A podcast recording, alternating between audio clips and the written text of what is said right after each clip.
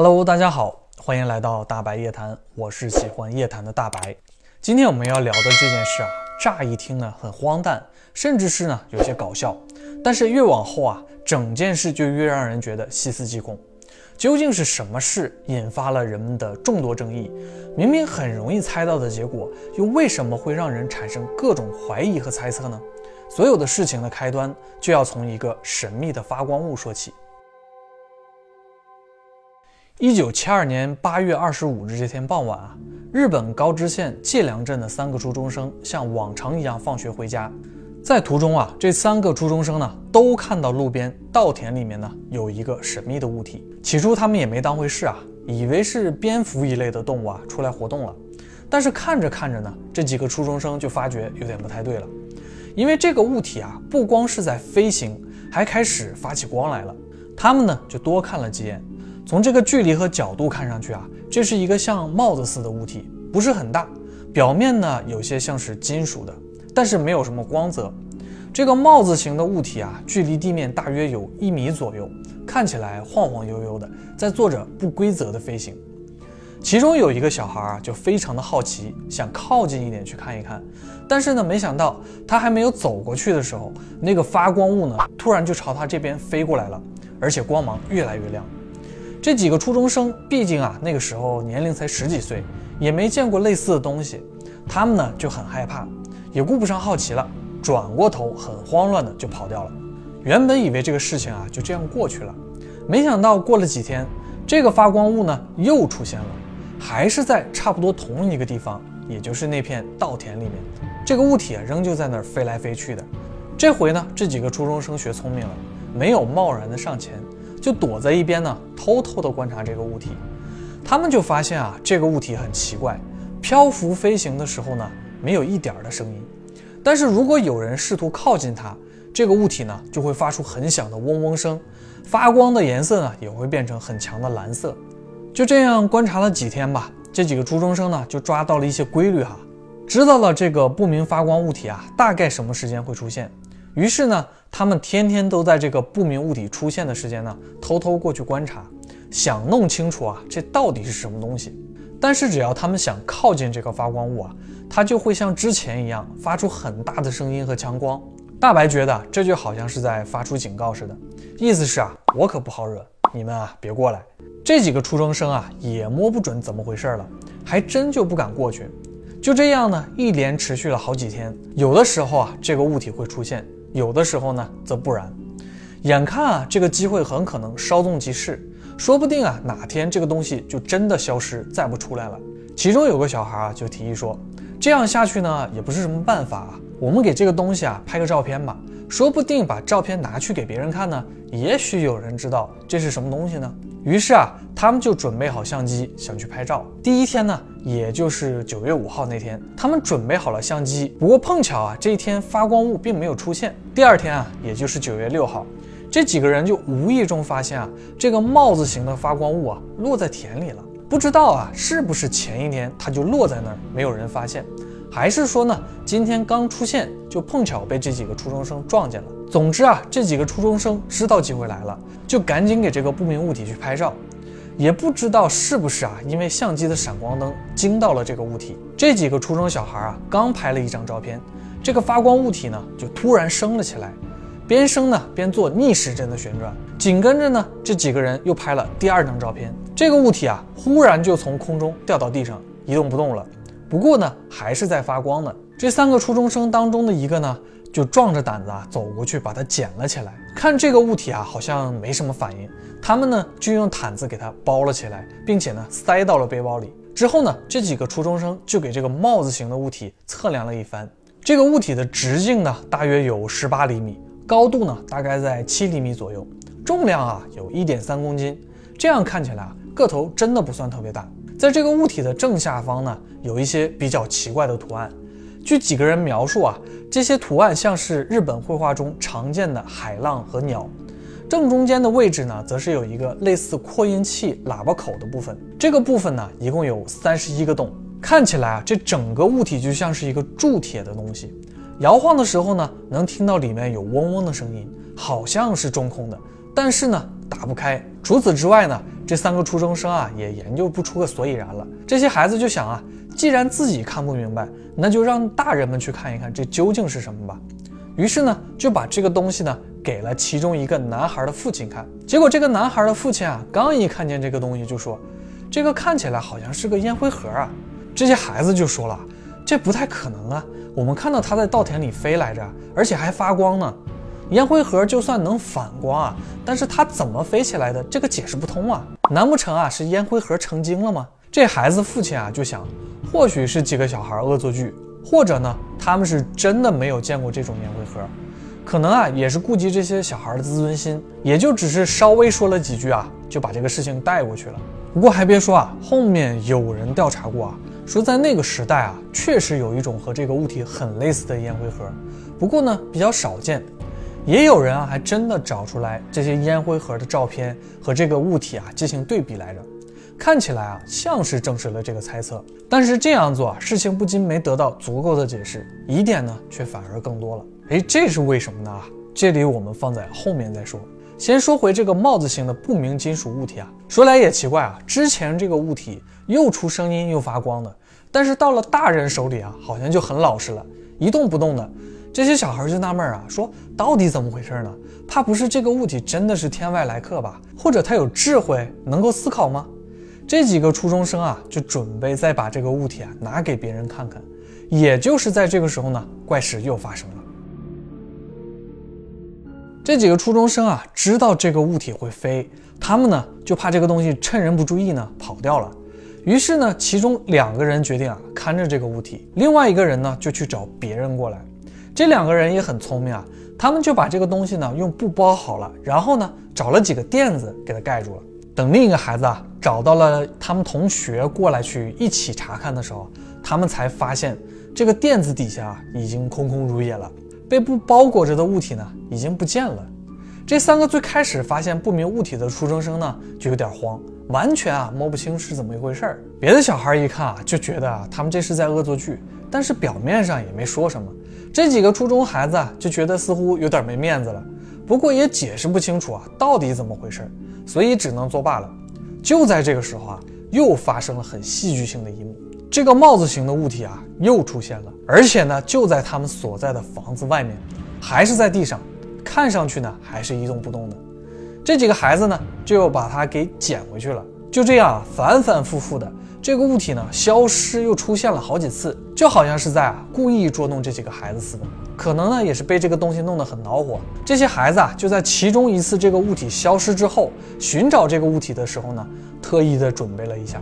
其中一个孩子啊，就拿着一块布，另一个呢，则拿着一个装满水的水壶，最后一个啊，拿着一块石头，说等下再找这个东西的时候呢，就要好好教训一下他。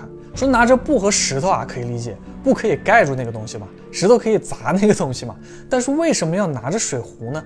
是因为啊，他们发现这个物体在下雨天的时候啊就不会出现了。他们就推测啊，觉得可能这个物体啊它怕水。于是呢，在最后一次发现这个物体的时候啊，九月十四号这一天啊，这些孩子呢又发现了这个帽子型的物体。他们呢先是拿布啊把它给盖住了。紧跟着呢，就是一通浇水，最后呢是用石头一顿猛砸。当时他们估计就想啊，干脆把这个东西啊打坏了，也就一了百了了。这通折腾之后呢，他们就各自回家了。第二天啊，也就是九月十五号，这三个初中生呢，在上学之前呢，就去看了一下这个不明物体，结果发现呢，它还在布下面没有动。揭开布以后呢，发现它表面啊完好无损，连一点被破坏的痕迹都没有。于是啊，他们就又把这个东西给带回去了。这回啊，这个物体好像就学乖了，再没有玩过消失。他们啊，就决定把这个物体啊拆开看看。这回呢，他们就叫了别的同学过来。哎，几个人啊，你拿锤子，我拿螺丝刀，他拿钳子，一番鼓捣之下，结果这个东西呢，还是丝毫没有任何损坏。其中一个孩子呢，拿砂纸去磨这个不明物体，结果发现呢，表面连一点刮痕都没有。其中一个孩子啊，就通过底部的这个孔呢，往这个物体里面去看，发现里面啊，好像有类似电子元件一样的构造。他们就形容啊，这很像是收音机的内部。这几个孩子呢，也是发挥了熊孩子的特长啊，就想这东西怕水，那就往里面灌水吧。当时啊，他们灌水的时候，就有人听到了，说里面有呢滋滋的声音。有人说那个声音啊，就好像是什么虫子在叫。还有的孩子想啊，把这个物体呢放到电烤箱里面去加热啊，看看能不能打开。结果呢，被家里的大人给阻止了。那些大人呢，本身不太相信啊，这个东西是什么不明物体。只有这些上初中的孩子们比较感兴趣。就这样呢，陆陆续续的，总共有九个孩子接触到了这个物体。最后的一次呢，这个物体的消失更加令人匪夷所思了。有个孩子啊，把这个物体缠满了电线和胶带，放在背包里带了出去。结果他骑自行车的时候啊，不知道怎么摔了一跤。等他爬起来，才发现缠住这个物体的电线呢和胶带都还在，但是这个帽子型的不明物体呢却不翼而飞了。自此以后啊，这个东西就再也没有出现过。当时界良镇的这件事情啊，引起了日本很大的轰动。有很多人都相信啊，这个物体不是人类制造出来的，也有很多人质疑啊，认为这就是一群孩子的幻想和恶作剧。也有很多人啊，调查整件事的来龙去脉，给出了很多不同的答案。有人就说啊，这个就是外星人的载具，是飞船，或者是啊小型的探测器，因为这个东西本身的形状呢，就很像是当时流行的飞碟造型。那个年代啊，也没有无人机。看起来呢，这个不明物体也不太符合空气动力学的样子，而且它飞行的时候呢，并不一定会发出声音。最主要的是啊，它还会发光。加上最开始出现的位置啊是在稻田里面，这让很多人呢都联想到了麦田圈。之前也有人说呢，拍到了所谓的麦田圈形成的过程，就有所谓的光球飞过麦田上方，麦田圈就形成了。再加上那些初中生的描述啊。这个内部拥有电子元件的东西呢，确实让人觉得也许是地外生命造访地球留下的。但是呢，也有很多的质疑声音，说这东西呢根本就是人造物。说你看啊，上面还印着有日本风格的图画，而且造型呢也显得很粗糙啊，似乎呢还是很怕水的。外星人的科技真的就这么弱吗？啊，几个初中生几乎是赤手空拳就把这个外星科技给搞定了。不过有人啊就指出来说了，说这些看起来最不符合逻辑的地方呢，也许就是真正最接近事件整个真相的部分。这里面有几个让人细思极恐的地方。首先就是说啊，这个不明物体呢，很可能是让人故意抓住的。为什么这么说呢？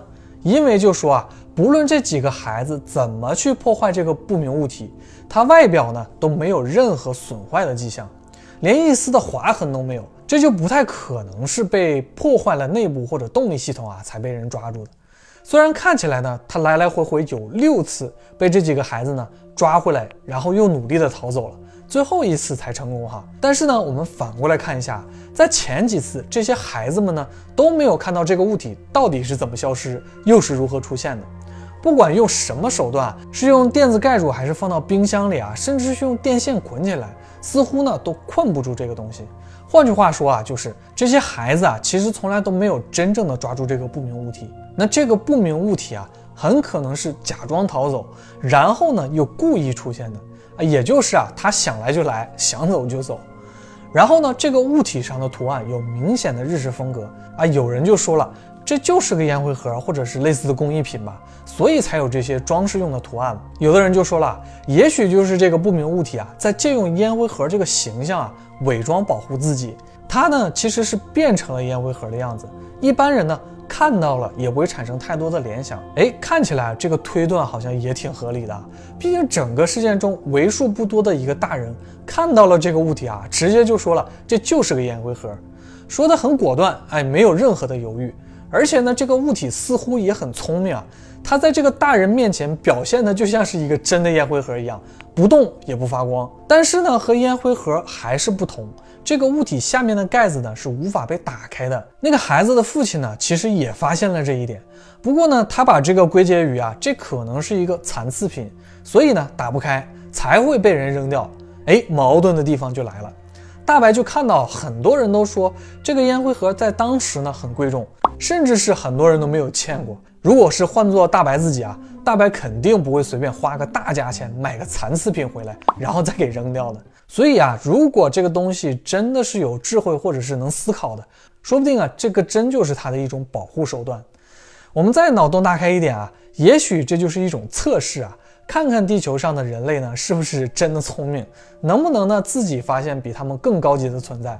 而且啊，他可能也知道，所谓的最危险的地方呢，也是最安全的地方。看起来呢，他也好像真的是用这种方法成功的骗过了一些人。所以这个不明物体啊，做完一系列的测试呢，就自己消失了。没准当时啊，他会想，人类好像也不怎么聪明啊，智商也就那么回事儿吧。这也能看出来一件事，就是可能人类永远都找不到真正的啊不明飞行物或者是外星人，因为大部分人呢，可能刚看到不明飞行物，还没有等具体看它是长什么样子呢，头脑里呢就已经预先准备好了许多那种能自圆其说的解释了。也难怪啊，现在的不明飞行物出现呢，都懒得伪装了哈。估计他们可能都觉得啊，反正地球人也会把他们当成气球或者是塑料袋儿吧。好，开个玩笑哈。其实这件事本身啊，也有很多的疑点。比如呢，整件事的过程差不多持续了一个月，但是似乎目击到这个物体在稻田上空飞行的人呢，并不多，可能就只有哎那三个初中生。这也让很多人觉得呢。别人为什么没看到？只有他们看到了啊！是不是这几个初中生啊已经商量好了，一起编出来的这件事呢？可是啊，其实不仅仅只有这三个初中生看到了这个物体会发光啊，其中有一个孩子的母亲也见到了，所以也并不像是很多传闻当中的那样啊，所有大人都看不见这个物体。也有人怀疑啊，说这个东西啊是不是能听懂人类的语言呢？可能这些孩子一说，哎，我们把它带去给大人看，这个东西就消失不见了。于是呢，就完美的避开了这些大人。不过啊，这只能算是一点臆测啊，没有什么真实的根据。也有人怀疑呢，这件事完全啊就是杜撰的。不过当时仅有的一张照片呢，打破了这种说法。也有专门的人啊鉴定了这张照片，说呢不是假的，确实啊是拍到了这么个东西。但是是不是不明飞行物啊，不好说。哎，说到这儿啊，可能就会有人有疑问了，说前面不是说了给这个不明物体拍了不止一张照片吗？怎么就只剩下一张了？有一种说法是啊，当时呢确实这些初中生啊拍了很多的照片，但是呢胶卷洗出来的时候就只有这一张照片能看到这个物体，其余的照片啊不是洗不出来，就是因为紧张没有拍到，而且拍照的初中生啊也无法确定。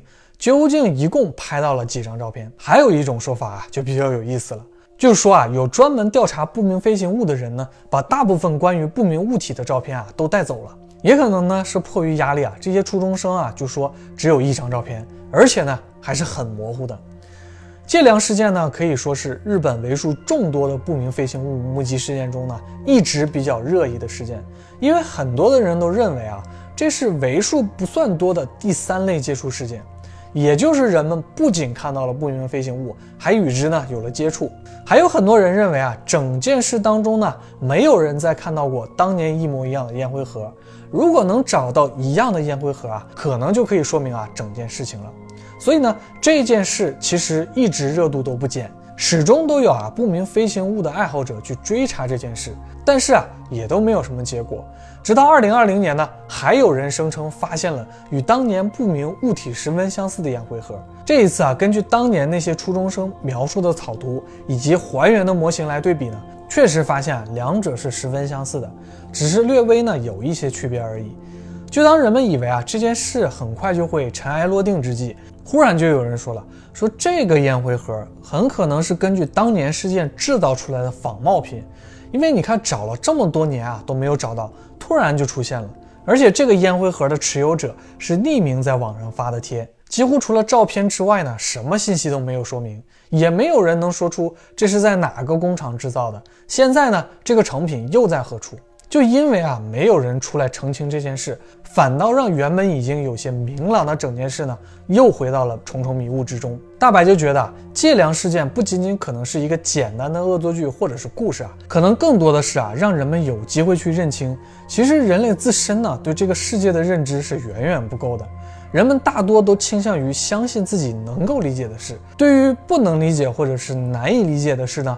通常都会抱以不大认同的态度，也许啊，这就是人类在不断前进之中啊自身设置的一种阻碍。也许呢，突破了这种阻碍，人类就会进入到一个不一样的阶段了。也许往往比表象更荒诞的啊，才是故事的真相吧。好了，关于借粮不明飞行物啊，今天我们就先聊到这里了。如果你喜欢大白讲的这些内容呢，就请你关注大白吧。你的点赞与转发呢，就是大白的动力。如果你有啊更多新奇的脑洞和想法，也欢迎你呢在评论区多多给大白留言，我始终啊都会期待着。我是喜欢夜谈的大白，我们下次夜谈不见不散，拜拜。